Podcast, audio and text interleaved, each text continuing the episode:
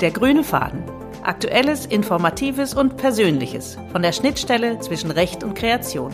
Der Podcast für die Menschen vor und hinter Marken und Designs, Werbung und Kommunikation.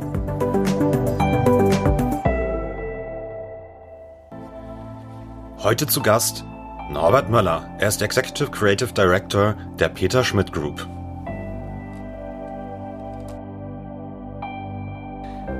Peter Schmidt Group zählt zu Deutschlands erfolgreichsten Marken- und Designagenturen. Norbert Möller ist seit 28 Jahren dabei und hat unzählige Corporate Identities, Namen und Verpackungsdesigns mitgeprägt.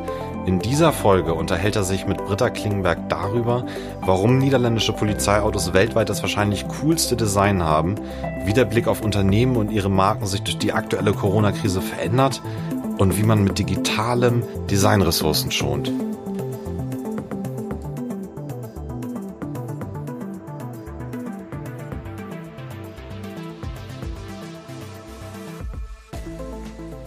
Hallo und herzlich willkommen zur zweiten Folge von Der Grüne Faden. Ich freue mich sehr, ich habe heute Norbert Möller von der Peter Schmidt Group zu Gast. Herzlich willkommen, lieber Norbert. Schön, dass du heute dabei bist.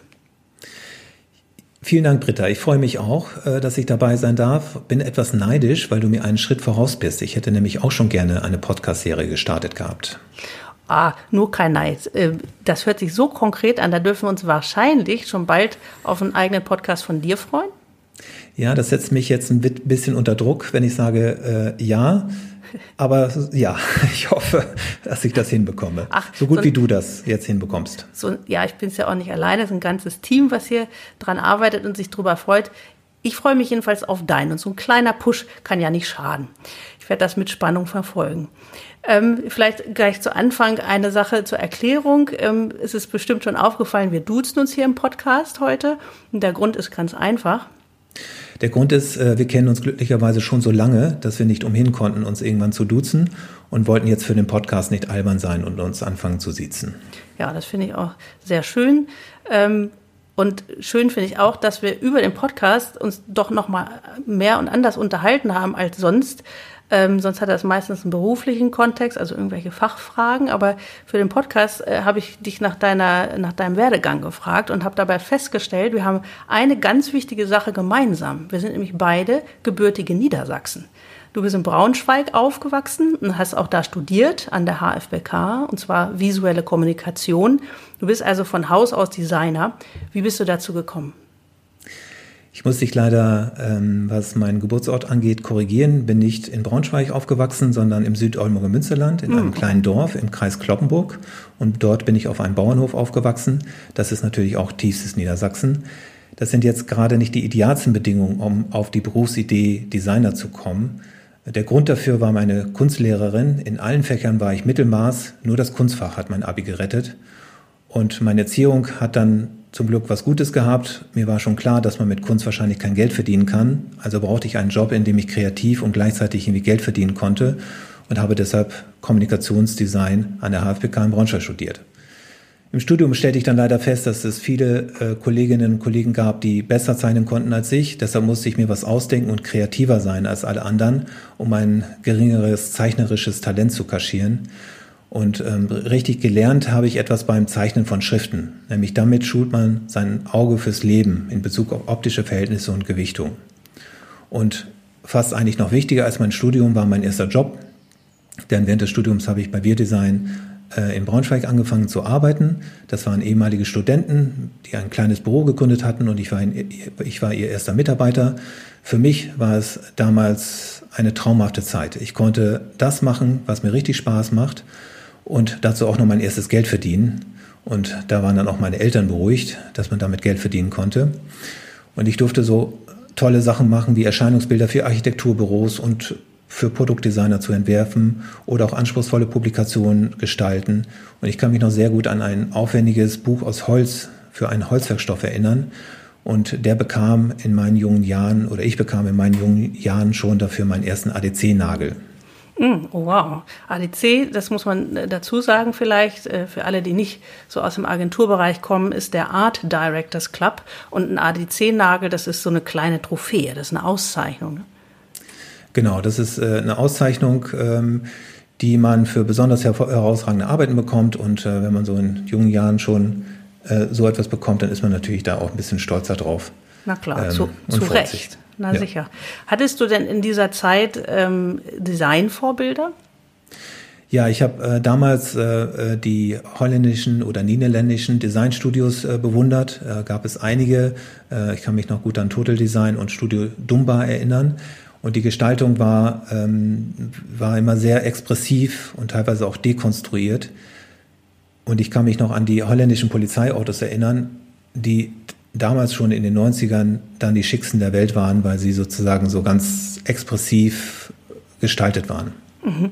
Was machte die so besonders? Sie waren, ähm, das, es gab so einen Streifenrapport in, in, in Blau und Rot, wie ich mich erinnern kann. Sie sahen irgendwie dadurch ganz schnittig aus und waren sehr auffällig im, im Stadtbild.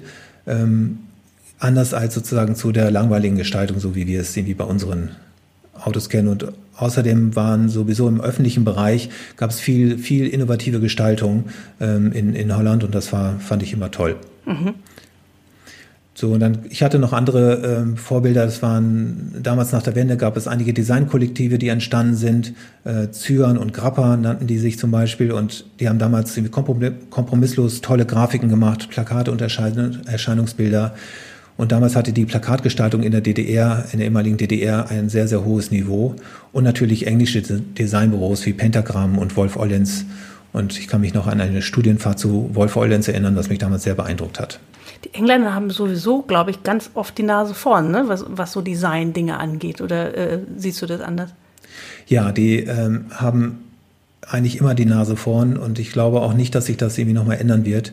Ähm, es ist einfach alles gestaltet. Wenn man in einen Supermarkt geht, dann sind alle Verpackungen irgendwie äh, gestaltet, sogar die, die günstigen Verpackungen.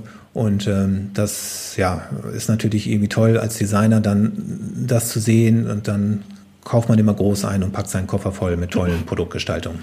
Und zunächst hast du deinen Koffer dann immer brav wieder zurück nach Braunschweig getragen, aber irgendwann hat es dich dann nach Hamburg gezogen zu Peter Schmidt Design, der Agentur der Design-Ikone Peter Schmidt. Wie kam es dazu? Ja, damals war Peter Schmidt auch schon einer der bekanntesten Designer in Deutschland und als ich dann äh, von ihm gefragt wurde, äh, beim anzufangen, da konnte ich nicht anders. Und letztendlich ist Peter Schmidt auch daran schuld, dass ich mein Studium dann nicht zu Ende gebracht habe, weil ich dann voreilig dann von Braunschweig aus nach Hamburg aufgebrochen bin. Ich wollte es immer meiner Mutter zuliebe noch machen, aber irgendwann hat es dann auch keinen mehr interessiert. Und ähm, damals war es auch üblich, dass man seinen sein Weg, seinen sein, sein Job über einen Praktikumsweg irgendwie ähm, bekam. Ähm, und wenn man sich bewährt im Praktikum, dann konnte man bleiben. Und wir hatten Kolleginnen, die waren vorher beim Ballett oder haben eine Schreinerausbildung gemacht und haben sich durchgesetzt. Die Ausbildung spielte eher eine untergeordnete Rolle. Aber das ist im Gegensatz zu heute, ist das, glaube ich, ganz anders gewesen. Ja, heute ist es ganz anders. Heute äh, kann man sich fast nicht vorstellen, dass jemand sich ohne ein abgeschlossenes Studium bewirbt und äh, der Einstieg über ein Praktikum ist heute ja auch nicht mehr so einfach, weil nach dem Studium das ja auch regulär bezahlt werden muss. Und das entspricht natürlich einer Anstellung. Ähm, das ist sicherlich auch gut so, dass es bezahlt vernünftig bezahlt wird. Aber dadurch gibt es dann jetzt auch keine Quereinsteiger mehr, wie, wie in den früheren Jahren. Mhm. Ich stelle mir das im Designbereich und im kreativen Bereich äh, fast auch ein bisschen schade vor, wenn dann, äh, wenn, der, wenn Quereinsteiger kommen, die haben sicherlich auch nochmal so einen ganz eigenen Blick auf Dinge mitgebracht. Ja, das ist richtig. Ähm, ich denke mal, man braucht trotzdem ein gewisses kreatives äh, Vermögen, um äh, in dem Job bestehen zu können. Aber damals irgendwie zählte auch noch mehr das Thema Beharrlichkeit und Leidenschaft und äh, davon gab es irgendwie einige Kolleginnen und Kollegen, die sich dann auch damit dann durchgesetzt haben. Hm. Für dich scheint es bei der Peter Schmidt Group ja jedenfalls sehr gut zu passen. Wenn ich das richtig zähle, bist du da jetzt 28 Jahre. Wie konnte das denn passieren? Ja, das frage ich mich manchmal auch, wie lange, äh, dass man so lange in einem Büro arbeitet. Aber es äh, war hier immer was los äh, und es konnte passieren, weil ich mit äh, dem Büro mich identifiziere und es gab immer nette Kolleginnen und Kollegen, die auch manchmal zu Freunden wurden. Es gab äh, oder gibt interessante, vielfältige Kunden. Und hier gibt es Gestaltungsmöglichkeiten und Freiheiten. Wer was unternehmen will, der ist bei uns richtig und wird unterstützt. Und ich konnte mich von einem einfachen Grafiker hin bis zu einem Geschäftsführer hocharbeiten, ohne dass ich die Agentur wechseln musste. Und heute bin ich Executive Creative Director. So kann ich unternehmerische Verantwortung und Kreation miteinander verbinden. Und das gefällt mir sehr gut. Und wir sind heute natürlich kein inhabergeführtes Büro mehr, sondern eine Netzwerkagentur. Das war äh, irgendwann Peter Schmidts Entscheidung, sein Büro äh, zu verkaufen. Äh, das hat aber nicht dazu geführt, dass sich die Führungskräfte weniger mit dem Büro identifizieren, sondern wir sind äh, heute eher froh, dass wir das Know-how und die Ressourcen eines Netzwerks nutzen können. Das kommt uns zugute für die Arbeit. Mhm ist ein anderes Leben wahrscheinlich. Insofern ist es ja auch ein bisschen, als hättest du durchaus mal gewechselt, weil sich das Büro Richtig. an sich ja auch so stark verändert hat. Richtig, das ist recht. Die Gesellschaftsform hat sich auch schon ein paar Mal geändert in der Zeit. Und der Name also, auch. Genug also, Leben und Schwung drin genau. gewesen die ganze Zeit und ist es ja auch noch. Gibt es denn in all den Jahren, die du dabei bist, ein Lieblingsprojekt oder eins, das dir besonders am Herzen lag oder wo du besonders stolz drauf bist? Eigentlich, wenn ich ganz ehrlich bin, ich habe nicht ein Lieblingsprojekt. Es sind eigentlich eher die Arbeit, die ich hier ähm, machen durfte, machen mich stolz und die Arbeit lässt sich im Alltag wiederfinden. Also wenn man über die Autobahn fährt und an Lastern vorbeifährt, wo das Logo drauf ist, das man selbst gestaltet hat, irgendwie mhm. Kühne Nagel, Linde Gas. Oder wenn man durch die Stadt geht und man geht an dem Discounter vorbei, äh, an Penny vorbei, man sieht ein, ein Schild irgendwie der Stadt Hamburg oder man steht in der Einkaufsstraße und steht vor einem Hugo Boss äh, Geschäft äh, dann sind das irgendwie Arbeiten, die man, die man selbst gemacht hat, wo, wo man beteiligt war und die man überall wiederfindet.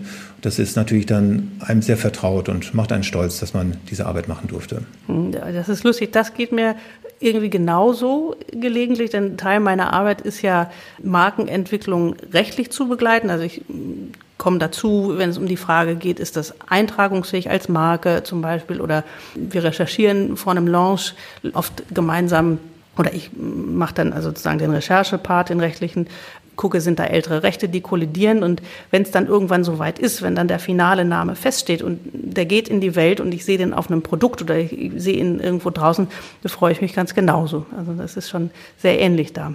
Ja, da sprichst du eigentlich auch ein bisschen die Zusammenarbeit irgendwie äh, zwischen uns an. Wir haben festgestellt, dass es irgendwie gut ist, mit dir von Anfang an gerade bei Markenentwicklung oder Namensentwicklung eng zusammenzuarbeiten, damit man ein, ein Ergebnis hat, was sozusagen auch irgendwie eintragungsfähig ist ähm, und man äh, das von vornherein irgendwie bei der Arbeit mitbedenkt und nicht zum Schluss irgendwie das böse Erwachen hat, wenn es äh, nicht mehr möglich ist. Ne?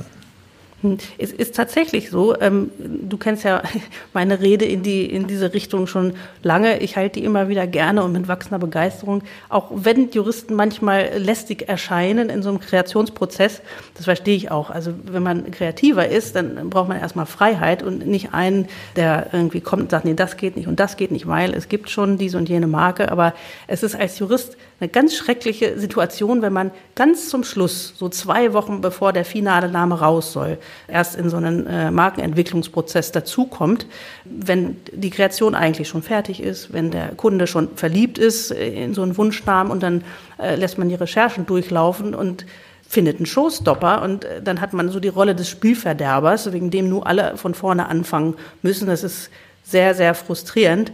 Es ist aber eigentlich auch gar kein Wunder, dass man gucken muss, wo man rechtlich noch dazwischen passt mit einem neuen Namen, einem neuen Logo. Wenn man sich das überlegt, das hat sich halt einfach auch stark verändert im Gegensatz zu früher. Wir haben heute allein in Deutschland 800.000, mehr als 800.000 nationale eingetragene deutsche Marken. Und da kommen jedes Jahr ungefähr 75.000 Marken dazu. Jedes Jahr.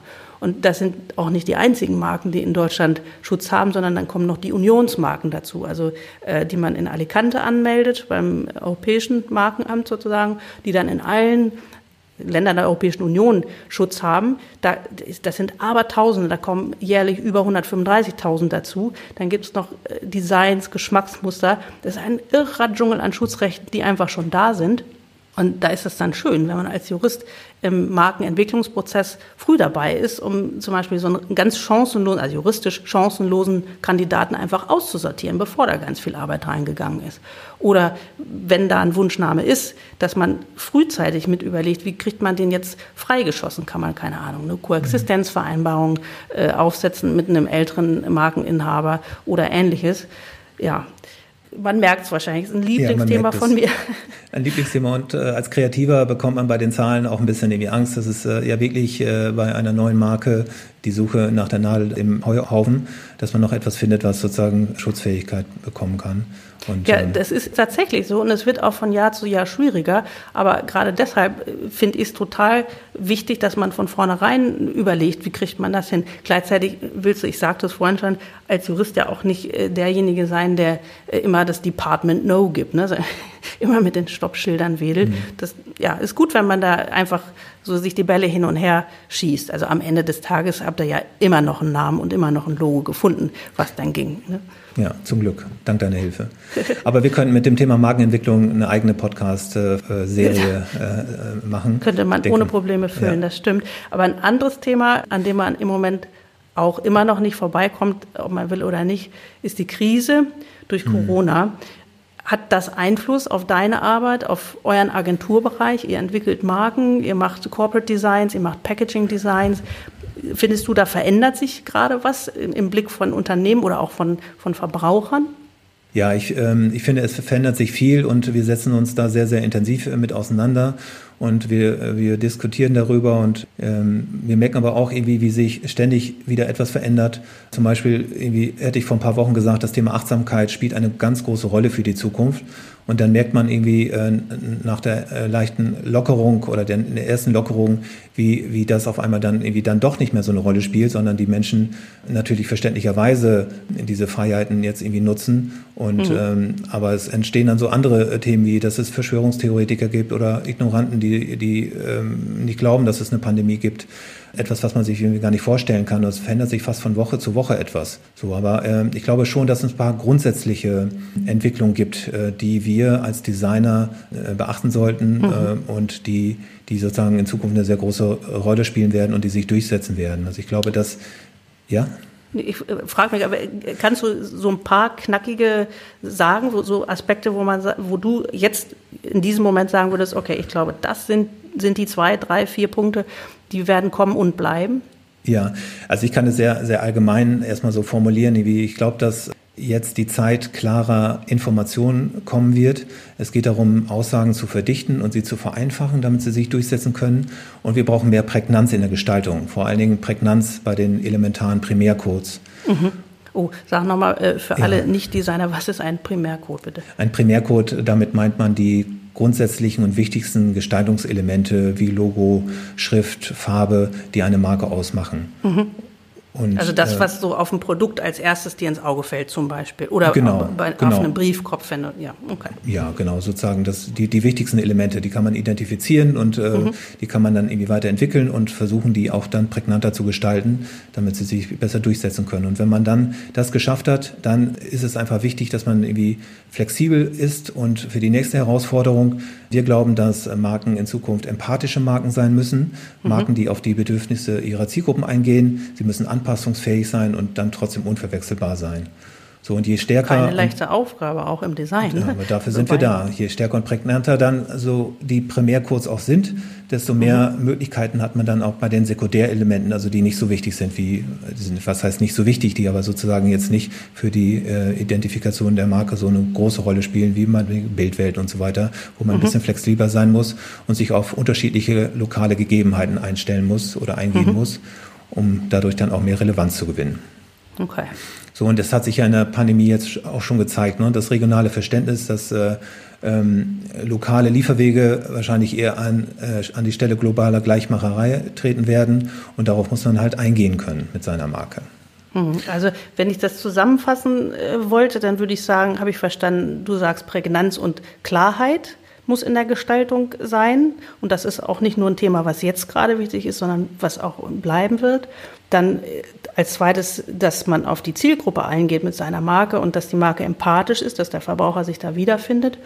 Und dann zum Schluss hast du noch ein Thema angesprochen, das ist ja schon, das schon lange. Genau, das ist das, das, das, das dritte Thema ist das Thema Nachhaltigkeit. Ne? Mhm. Ne, das gab es jetzt vor der Corona-Zeit, das hat jetzt so ein bisschen wurde ein bisschen überlagert ähm, von der Pandemie, mhm. aber das hat unserer Ansicht nach nichts an Relevanz verloren. Im Gegenteil, also wir glauben, dass wenn der Lockdown dann vorbei ist und es eine gewisse Normalität irgendwie eintritt, dass dann die Marken gefragt werden, was haben sie in der Zeit gemacht, wie haben sie die Zeit genutzt, um das Thema Nachhaltigkeit irgendwie weiterzuentwickeln. Mhm. Und Nachhaltigkeit im Design, wo ist da die Brücke? Also nachhaltig leben, klar, das ist ein Stichwort, unter dem wir alle versuchen zu leben inzwischen. Aber wo, wo ist da die Brücke ins Design? Wie kann Design nachhaltig sein, frage ich mich. Ja, also Nachhaltigkeit im Design ist einmal ein wichtiger USP bei Unternehmen und Kunden ähm, und Produkten und man kann aber auch mit Nachhaltigkeit Effizienzpotenziale heben. Denn mehr Effizienz bedeutet weniger Energieeinsatz und damit auch weniger Kosten. Mhm. Und äh, damit ist eigentlich gemeint, dass Nachhaltigkeit viel mehr ist als Umweltschutz. Ne? Es geht um soziale, ökonomische Nachhaltigkeit und das kann man sehr gut im Bereich Design explorieren. Mhm. Es gibt den seltsamen Spruch, den ich ab und zu benutze, irgendwie Design ist Kunst, die sich nützlich macht. Der ist nicht von mir. Der Spruch bedeutet nichts anderes, dass Design eine Funktion hat. Es soll nämlich vermitteln und deutlich machen, dass eine Produkt und eine Leistung gut zu verstehen und zu nutzen ist. Und mhm. alles andere ist im Prinzip überflüssig und damit Kunst, wobei für mich persönlich Kunst jetzt äh, systemrelevant ist, ähm, aber nicht für die Produkt- und Leistungsvermittlung. Schön und begeisternd kann die Gestaltung ja trotzdem sein. Mhm. Okay. Das heißt, Nachhaltigkeit im Design, also das für mich naheliegendste wäre, so Richtung Zero Waste zu denken, ne? so beim Verpackungsdesign, das leuchtet mir unmittelbar ein, dass du äh, versuch, äh, sagt man nicht auch inzwischen, äh, die beste Verpackung ist keine Verpackung, also reduzieren, wie viel Verpackung drumherum ist, aber vielleicht auch die Materialien, die man im Verpackungsdesign verwendet. Aber du sagtest auch, ähm, es gibt noch andere Aspekte im ja. Design Richtung Nachhaltigkeit. Also welche, ja, welche wir, wir haben uns das? damit, wir haben uns äh, mit dem Thema Nachhaltigkeit im Design uns sehr systematisch beschäftigt und haben mhm. äh, äh, bis zum kleinsten Detail Indikatoren entwickelt, die man nutzen kann, um, um das äh, zu prüfen. Und damit lassen sich irgendwie sowohl ökologische, ökonomische als auch soziale Aspekte für eine Optimierung finden. Und mhm. da gibt es verschiedene Themen. Das ist einmal das, das, was du schon gesagt hast, das Thema äh, Materialeinsatz, dass man den prüft ähm, um da was zu sparen. Und sobald man was da einsparen kann, spart man auch damit Kosten. Und was auch wichtig ist, ist eine klare Designsprache und die damit verbundene Barrierefreiheit, damit man möglichst alle Zielgruppen erreicht. Meinst, ist das, was du vorhin sagtest, was du meinst mit sozialer Nachhaltigkeit? Genau, genau. Okay. So. Und man denkt ja immer, dass digitale Medien irgendwie umsonst sind, weil sie irgendwie ständig verfügbar sind, aber sie verbrauchen mehr Energie, als wir annehmen. Und äh, hier gibt es sehr, sehr großes Einsparpotenzial. Mhm. Und äh, wir glauben auch, dass äh, Nachhaltigkeit und auch die Kommunikation damit in Zukunft ähm, ein großer Wettbewerbsvorteil sein wird bei den Unternehmen. Weil es in den Köpfen der Verbraucher einfach von der Relevanz Plätze nach oben gemacht hat, sozusagen auf der Hitliste. Genau. Kommt man als Unternehmen nicht vorbei. Wenn ich da nochmal drauf zurückspringen darf, das finde ich sehr spannend. Du sagst, man kann beim Design von digitalen Medien Energie sparen. Hast du dafür mal ein konkretes Beispiel? Ja, äh, gibt es einige konkrete Beispiele. Wie ich schon sagte, die meisten Menschen irgendwie denken, dass äh, digitales Medium keine Energie verbraucht. Das stimmt nicht. Man verbraucht irgendwie Energie in Serverinfrastrukturen und so weiter. Und mhm. äh, man muss diesen ganzen Aufwand aus unserer Sicht äh, kalkulieren und minimieren. Und da gibt es Beispiele, zum Beispiel, dass Google ein Variable Font benutzt. Das ist eine Schrift, die so programmiert ist, dass die Schriftschnitte stufenlos skalierbar sind. Mhm. Und dadurch konnte die Dateigröße auf 25 Prozent der ursprünglichen verkleinert werden. Und das addiert sich natürlich zusammen, wenn es sozusagen weltweit irgendwie genutzt wird. Und äh, da kommen 1000 Terabyte pro Woche zusammen, die man durch diese Umstellung eingespart hat. Hm, und das pro Woche. Äh, wow. pro Woche. Und das entspricht ungefähr dem Energieverbrauch von BASF in Ludwigshafen in einem gesamten Jahr. Also kann man sich vorstellen, was dahinter steckt. Das ist in der Tat eine ganze Menge. Magst du vielleicht kurz erklären, du hast gesagt, äh, diese, diese Variable Fonts sind stufenlos skalierbar in den Schriftschnitten. Was bedeutet das? Ja, man muss sich das so vorstellen, dass eine Schriftart verschiedene Schriftschnitte hat. Äh, dünn, dick, ganz fett und so weiter, mhm. light, regular und bold. Und dann gibt es irgendwie noch verschiedene Schriftbreiten, äh, schmal, eng, breit und so weiter. Mhm. Und diese jeweiligen Schriftstile werden üblicherweise von einem Schriftdesigner gestaltet und festgelegt und in einer separaten Datei gespeichert. Und äh, je nach Umfang der Schriftart und den Schnitten können natürlich ganz viele Einzeldateien entstehen und die brauchen im Web aufgrund länger Ladezeiten mehr Energie. Und äh, die Digitalkonzerne haben das erkannt und haben sich zusammengetan und haben ein Schriftformat entwickelt, sozusagen diesen Variable Font. Mhm. In dem können die Strichstecken interpoliert werden. Das heißt, es gibt nur noch eine Datei und sozusagen mit einem Schnitt und der wird interpoliert. Der wird also sozusagen über ein Programm irgendwie dünn und fett gemacht. Und das spart, dadurch, dass es eine Datei gibt, spart es irgendwie im Web Zeit und Energieressourcen jede Menge, wie man sieht. Ne? Das ist, finde ich, technisch sehr spannend und juristisch wird das wahrscheinlich auch nochmal sehr spannend. Das ist im Bereich Typos ist das äh, schwer zu vermitteln manchmal, was da eigentlich für eine Rechtslage herrscht. Wir haben das Thema auch schon gelegentlich gehabt miteinander in verschiedenen Fällen. Wenn du fünf Juristen fragst aus fünf verschiedenen Ländern, kriegst du sehr wahrscheinlich mindestens auch fünf verschiedene Antworten. Aber in Deutschland ist das so, Urheberrechte einer, einer Schriftart also würd, könnte es theoretisch geben, die könnten geschützt sein als Kunstwerk, wenn sie die ausreichende Schöpfungshöhe haben, sagt man. Aber es ist von der Rechtsprechung noch nicht ein einziges Mal bestätigt worden für keine Schrift. Also nicht bei den sogenannten Brotschriften, das sind Schriften so für den Alltagsgebrauch, so was auf dem Computer so vorinstalliert ist, Areal zum Beispiel. Und also da ist sowieso quasi undenkbar, dass man da eine Schöpfungshöhe erreicht, eine ausreichende. Und dann gibt es noch die Zierschriften, also die so ganz mm, sorgfältig und besonders ausgestaltet sind. Da könnte grundsätzlich man denken, dass es als Kunstwerk geschützt ist, ist aber wie gesagt noch nicht ein einziges Mal in der Rechtsprechung bestätigt worden. Dann gibt es theoretisch noch die Möglichkeit, eine, eine Typo als Geschmacksmuster anzumelden, also als Design ist aber irgendwie nicht so populär geworden. Das machen nicht so viele Leute. Und dann, viel praktischer wahrscheinlich, ist der Schutz eines Fonts, also einer Computerschrift, die eine Schriftart implementiert als Computerprogramm. Weil Computerprogramme, so sieht es das Urhebergesetz vor, einfach per se Urheberschutz genießen, egal wie schick die sind oder nicht schick. Also Ästhetik spielt da gar keine Rolle dann mehr.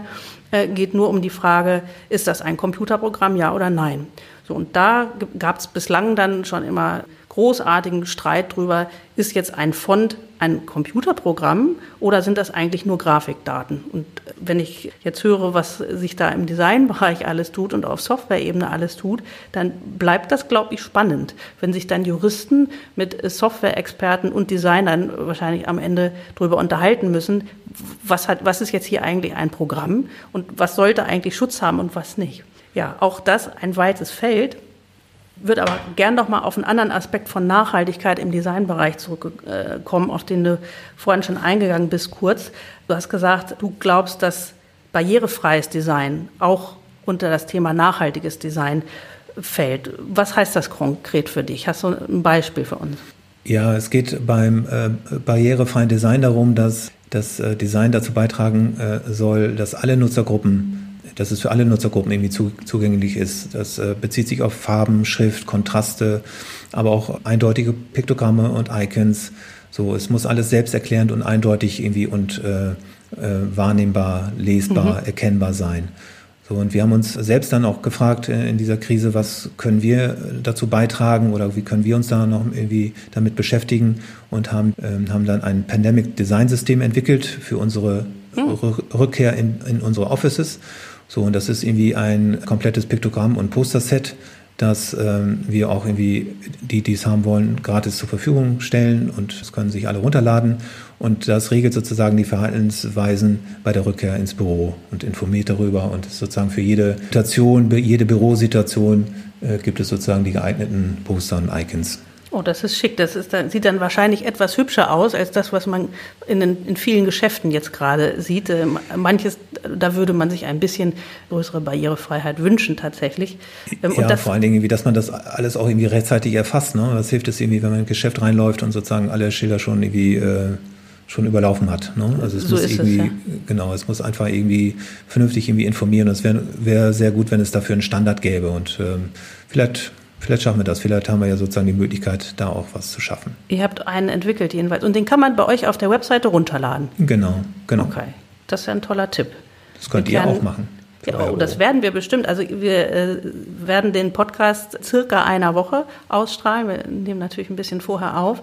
Und noch sind wir nicht zurück im Büro, aber nächste Woche kehrt die erste Gruppe zurück. Und da werde ich das direkt mal anregen, dass wir uns die, eure sehr wahrscheinlich sehr schicken Poster runterladen. Würde mich freuen. Müsst ihr ein Foto machen, wenn ihr es aufgehängt habt. Das schicke ich dir sehr gerne. Wir kommen langsam zum Ende unseres kleinen Gesprächs. Und ich würde dir, so wie im, in der Folge 1, da habe ich Herrn May ja auch schon diese Frage gestellt, die Frage würde ich dir jetzt auch gerne stellen. Wenn du hier und jetzt ein Gesetz erlassen dürftest, das sofort gilt, welches wäre das? Ja, ich hatte, äh, du hast, hattest mir die Frage ja gestellt und ich habe irgendwie länger drüber nachgedacht und ich dachte irgendwas zum Thema Nachhaltigkeit, aber dann dachte ich irgendwie, das hätte sowas Diktatorisches und ähm, so, und dann dachte ich aber, was irgendwie auch unheimlich Ressourcen verschwendet, äh, ist unsere ständige Arbeit bei Pitchen, also bei Ausschreibungen, ähm, wo wir für unsere Arbeit meist kein Geld oder sehr wenig Geld bekommen und ich würde gerne ein Gesetz erlassen, dass für alle Pitches, die wir machen oder auch für alle Agenturen, die Pitches machen, dass man den tatsächlichen Arbeitsaufwand vergütet bekommt. Ähm, und äh, Britta, ich wollte dich bitten, ob du dafür nicht eine Gesetzesvorlage formulieren könntest. das mache ich sehr gerne. Das ist mal eine schöne Abwechslung in meinem Alltag. Und wo du so sagst, also mir fällt dann auch eine zweite Berufsgruppe ein, die auch ständig pitchen muss und dafür äh, kein oder fast kein Geld kriegt, nämlich Architekten. Da heißt das dann neuerdings immer Machbarkeitsstudie und nicht Pitch. Und dann, weil bei Architekten und bei euch ist ja auch gelegentlich so, sind das öffentliche Ausschreibungen. Da würde ich, glaube ich, noch jemanden aus dem öffentlichen Recht dazu nehmen und dann machen wir hier mal einen schönen Gesetzesentwurf für euch. Das finde ich gut. Schöne Schön. Aufgabe. Würde mich sehr freuen, wenn sich das noch durchsetzen würde. Ich werde mein Bestes tun. Lieber Norbert, ich danke mich herzlich für das Gespräch. Ich nehme ganz viel mit. Es hat viel, viel Spaß gemacht. Vielen, vielen Dank. Sehr gerne. Hat mir auch Spaß gemacht. Danke, Britta. Gerne. Tschüss. Tschüss.